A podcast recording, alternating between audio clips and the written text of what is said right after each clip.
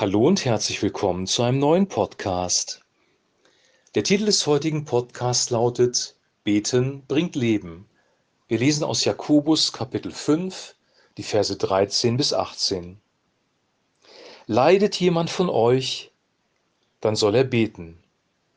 Und wer Grund zur Dankbarkeit hat, soll dem Herrn Loblieder singen. Ist einer von euch krank, dann soll er die Ältesten der Gemeinde holen lassen, damit sie für ihn beten und ihn im Namen des Herrn mit Öl salben. Ihr Gebet im Glauben an Gott wird den Kranken aus seiner Not herausholen und der Herr wird ihn aufrichten. Und wenn er Sünden begangen hat, wird Gott ihm vergeben. Bekennt einander eure Schuld und betet füreinander, damit ihr geheilt werdet.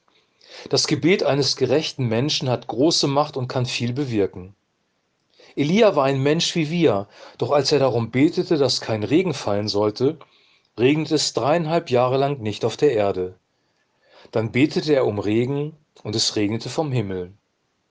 Das Gras wurde grün, und die Erde brachte wieder Früchte hervor. Soweit der heutige Text. Beten bringt Leben, das ist meine persönliche Überschrift und das drückt auch dieser Text hier aus. Und ich möchte kurz was zu Gebet an sich sagen.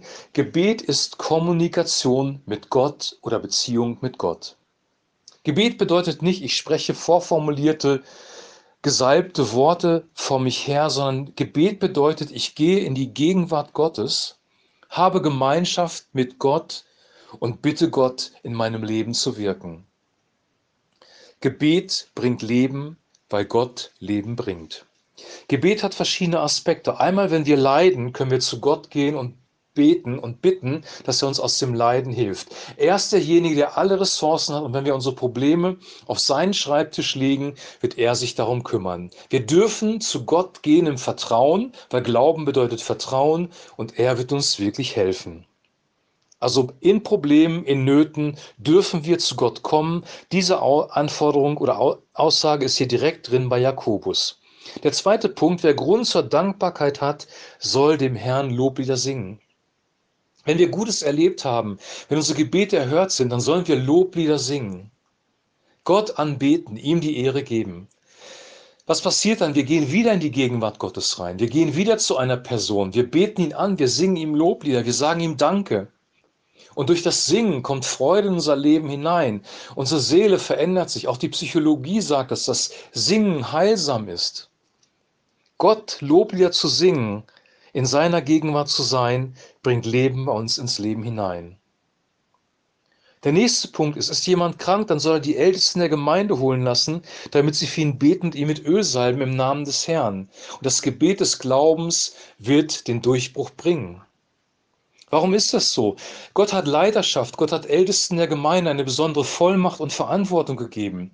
Und in dieser Vollmacht dürfen sie für den Kranken beten und ihn mit Öl salben. Das Öl ist eine, ein Symbol für die Gegenwart Gottes, die Gegenwart des Heiligen Geistes. Und wenn die Ältesten beten, zu wem beten sie? Zu Gott. Sie kommen in die Gegenwart Gottes. Wir bitten Gott, einen Durchbruch im Leben dieses Menschen zu bringen. Es geht wieder um Beziehung. Dann kommt ein Punkt, der uns manchmal sehr schwer fällt, nämlich der Punkt, Sünde zu bekennen. Und wenn er Sünden begangen hat, wird Gott ihm vergeben. Wir haben von Hiob gehört. Bei Hiob war es so, Hiob hat keine Sünde begangen. Er war ein Gerechter, sagt die Bibel. Und er ist trotzdem in sehr schwierige Nöte gekommen. Er hat sein Vieh, ist ihm geraubt worden, seine Kinder sind gestorben, getötet worden, seine Frau hat sich gegen ihn gestellt und er war schwer krank. Und man könnte wirklich sagen, da war Fluch auf dem Leben von Hiob. Da muss irgendwas nicht in Ordnung gewesen sein.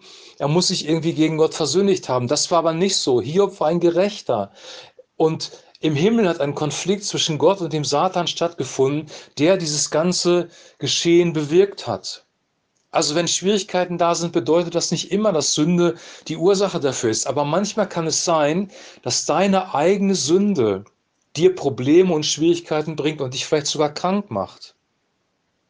Und dann brauchst du Vergebung für die Sünden. Und dann steht hier in 16, bekennt einander eure Schuld und betet füreinander, damit ihr geheilt werdet.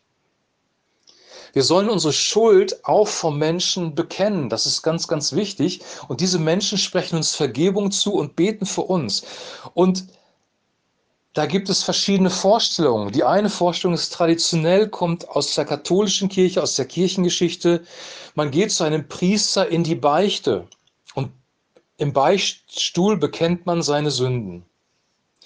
Die zweite Variante ist, die kommt aus dem freikirchlichen Bereich, man bekennt seine Sünden vor der Gemeinde.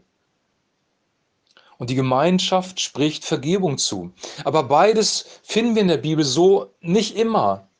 Also es gab es schon, dass sie ihre Sünden bekannten, als die große Erweckung war unter Petrus.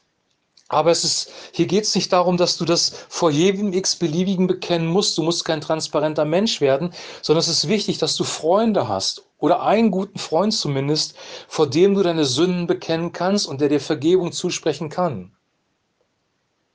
Hier gibt es keine vorgegebene Form, sondern hier geht es darum, dass wir unsere Schuld eingestehen. Und vor wem tun wir das eigentlich, wenn wir mit unserem Freund zusammen sind? Vor Gott, weil wir in seine Gegenwart kommen und dort die Sünden bekennen. Und dann spricht dir derjenige, der das gehört hat, die Vergebung zu. Welche Vergebung? Die Vergebung, die dann von Gott gekommen ist.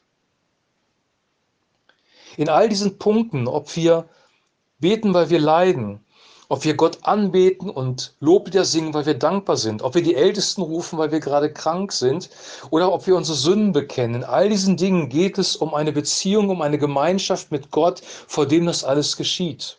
Gott hört unsere Gebete, er sieht unseren Lobpreis, er sieht unser Sündenbekenntnis und er reagiert darauf, er vergibt uns, er setzt uns frei, er schenkt uns das, was wir brauchen und er gibt uns neue Freude und neuen Frieden ins Herz.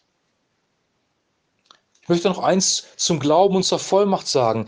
Hier wird jetzt das Beispiel von Elia genannt. Und Elia hat, da steht hier, gebeten und es ist dreieinhalb Jahre kein Regen gefallen auf der Erde. Und dann hat er wieder gebetet und der Regen kam wieder. Elia hat Autorität ausgeübt über die Natur. Und das erinnert an Jesus, der das auch gemacht hat, als er den Sturm gestillt hat.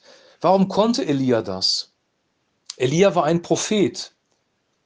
Ein Prophet hat mit Gott gelebt, er hat von Gott gehört, von Gott Weisung bekommen und diese Weisung an das Volk weitergegeben. Warum hatte Elia diese Autorität? Weil die Autorität von Gott auf ihn abgestrahlt ist, weil die Autorität von Gott geschenkt wurde. Wenn du Autorität brauchst für dein Gebet, wenn du Gebetserhörung brauchst, geht es nicht in erster Linie darum, die korrekten Worte zu sprechen, sondern es geht darum, in die Gegenwart Gottes zu kommen, wo alle Autorität ist und wo alle Hilfe und Errettung ist. Gott ist derjenige, um den es geht. Ihm allein gebührt die Ehre. Unsere Aufgabe ist, eine lebendige Beziehung mit ihm zu haben und aus dieser Beziehung heraus im Vertrauen ihn darum zu bitten, uns zu helfen. Du brauchst eine Beziehung zu dem lebendigen Gott. Ich brauche eine Beziehung zu dem lebendigen Gott. Sonst sind unsere Gebete nur leere Worthülsen. Elia hatte diese Beziehung. Und das, was passiert ist, ist, Gras wurde grün und die Erde brachte wieder Früchte hervor. Beten bringt Leben. Das war bei Elia so, das kann bei dir so sein und das kann bei mir auch so sein. Aber der Schlüssel für Gebetserhörung ist, dass wir eine lebendige Beziehung mit Gott haben, dass wir sein Wort ernst nehmen, dass wir das Geschenk Jesus Christus angenommen haben und dass wir auch, wenn es sein muss, unsere Sünden vor ihm bekennen. Denn er ist treu und gerecht, dass er uns die Sünden vergibt und uns reinigt von jeder Ungerechtigkeit. 1. Johannes 1, Vers 9. In jedem dieser Punkte, das möchte ich noch abschließend sagen, ist eine Aufgabe für uns und wir müssen etwas tun. Wenn du Not hast, bete. Anweisung von Jakobus Nummer 1. Wenn es dir gut geht, lobe Gott. Anweisung Nummer 2. Wenn du krank bist, rufe die Ältesten. Anweisung Nummer 3. Wenn du Sünden begangen hast, dann bekenne deine Sünden. Anweisung Nummer 4. Betet im Glauben. Anweisung Nummer 5. Glauben kommt aus der Gegenwart Gottes, aus der Beziehung zu ihm, weil Glauben ist gleich Vertrauen. Du, du siehst, du musst etwas tun. Ich muss etwas tun. Oder besser gesagt, wir dürfen etwas tun, weil Gebet ist ein Riesenvorrecht, weil wir das Vorrecht haben, den Gott des Universums, den Schöpfer des Universums und den Gott der Errettung, der seinen Sohn gesandt hat aus Liebe für dich und für mich, wir, wir dürfen ihn kennen und das ist ein großes Vorrecht. Am Ende des Tages gilt, alle Ehre gebührt Gott. Soli Deo Gloria. Ich wünsche dir jetzt einen super gesegneten Tag. Denk über das Gebet nach. Ich weiß nicht, wo du stehst in deinem Gebetsleben. Manchmal ist es gut, manchmal ist es schlecht. Unser Gebetsleben verändert sich vielleicht auch, aber es hat mit Beziehung zu Gott zu tun. Und ich wünsche dir, dass der Heilige Geist dich an das Vaterherz Gottes zieht und dass du erlebst, wie dein Gebet lebendig wird. Denn Beten bringt Leben. Amen.